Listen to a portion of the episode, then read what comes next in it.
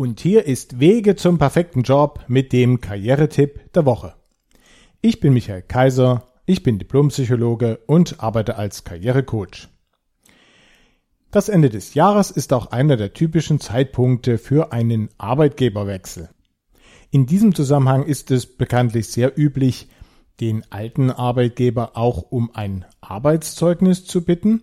Und aus diesem Grund hatten Sonja Intemann und ich vor genau zwei Jahren die Beraterin für Arbeitszeugnisse Petra Pflanz zu Gast im Studio.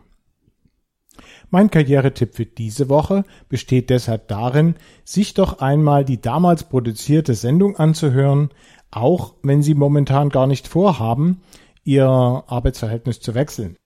In diesem längeren Interview erklärt Frau Pflanz nämlich auch, was man bereits während des Arbeitsverhältnisses dafür tun kann, damit dann am Ende auch das Arbeitszeugnis, das kann ja unter Umständen auch mal ein Zwischenzeugnis sein, entsprechend positiv ausfällt und von daher bei späteren Bewerbungen besonders vorteilhaft eingesetzt werden kann. In dieser Woche möchte ich Ihnen also empfehlen, sich die gesamte Sendung anzuhören und um Sie ein bisschen auf den Geschmack zu bringen, habe ich einen kleinen Ausschnitt daraus vorbereitet.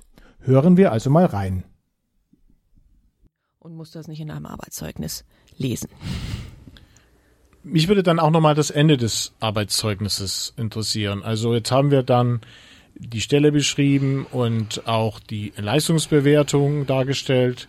Wie sollte denn oder wie muss denn ein qualifiziertes Arbeitszeugnis eigentlich enden, beziehungsweise welchen Spielraum hat dann dort der Manager bei der Gestaltung? Der Schluss eines Arbeitszeugnisses ist relativ einfach. Eigentlich darf es nur mit dem Satz enden, wann das Arbeitsverhältnis endet.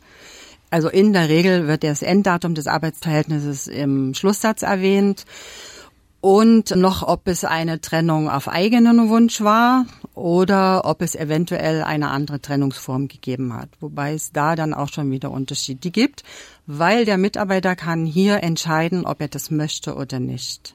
Das darf der frei wählen. Also der kann das sagen, kann, das soll mit rein oder auch nicht. Der Mitarbeiter kann wählen, ob in seinem Zeugnis drin steht, wie die Trennung gewesen ist. Wobei alle immer natürlich wollen, und das würde ich auch jedem empfehlen, auf eigenen Wunsch. Das schreibt man gern, das ist kein Problem. Aber es gibt ja andere Trennungsformen, die nicht so eindeutig sind oder gut sind. Da muss man dann schon nochmal genau überlegen, was will man drinstehen haben, was ist für mich vorteilhaft. Ja, auch eine strukturbedingte Kündigung wäre ja auch ein relativ gut nachvollziehbarer Grund, bei dem man dann sehen kann, dass er nichts mit dem Mitarbeiter oder seiner Leistung und so weiter zu tun hat. Aber wie ist das? Am Ende muss ja sicherlich das, was da angegeben wird, schon der Wahrheit entsprechen. Oder ist die Aussage zu pauschal?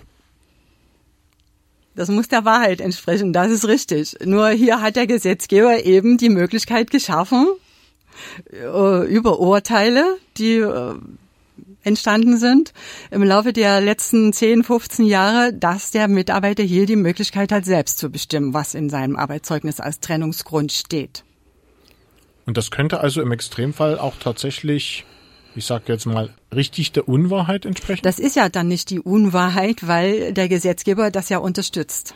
Dann ist es nicht die Unwahrheit. Naja gut, also die Frage ist natürlich, ob eine Unwahrheit, die vom Gesetzgeber unterstützt wird, dadurch dann zur Wahrheit wird. Also das würde ich ja schon ein bisschen anzweifeln. Aber wir wollen ja hier in erster Linie mit praktischen Tipps weiterhelfen. Und dann heißt das ja schon für alle, die so ein Arbeitszeugnis in die Hände bekommen von jemandem, zum Beispiel im Rahmen einer Bewerbung, dass man also eigentlich mit dem, was da ganz zuletzt steht, vorsichtig sein sollte. Das kann stimmen, das muss aber nicht stimmen.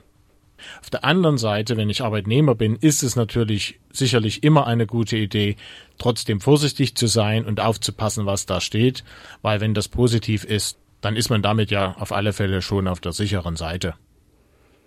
Wenn das positiv ist, genau, und wenn das mit dem Gesamtkontext des ganzen Zeugnisses auch zusammenpasst, dann ist man da auf der sicheren Seite. Also wie gesagt, immer die gesamte Angelegenheit sehen, das ganze Zeugnis sehen, aber das kann natürlich, dieser letzte kleine Trennungssatz kann manchmal wirklich entscheidend sein, dass das gesamte Zeugnis als Wahrheit nicht mehr glaubhaft ist. So, jetzt wissen wir, was allgemein alles mit rein muss in ein Das war also ein kurzer Ausschnitt aus unserer früheren Sendung zum Thema Arbeitszeugnisse mit der Beraterin für Arbeitszeugnisse Petra Pflanz aus Berlin. Wenn Sie sich jetzt gerne die gesamte Sendung anhören möchten, dann können Sie das zum Beispiel auf der Website meines kostenlosen Online-Ratgebers Richtig bewerben tun, den Sie im Internet unter der Adresse richtig-bewerben.net finden. Er steht übrigens auch auf meiner eigenen Website bereit und deren Adresse ist wie immer www.michael-kaiser.de. Und nicht zuletzt finden Sie ihn auch in meinem YouTube-Kanal.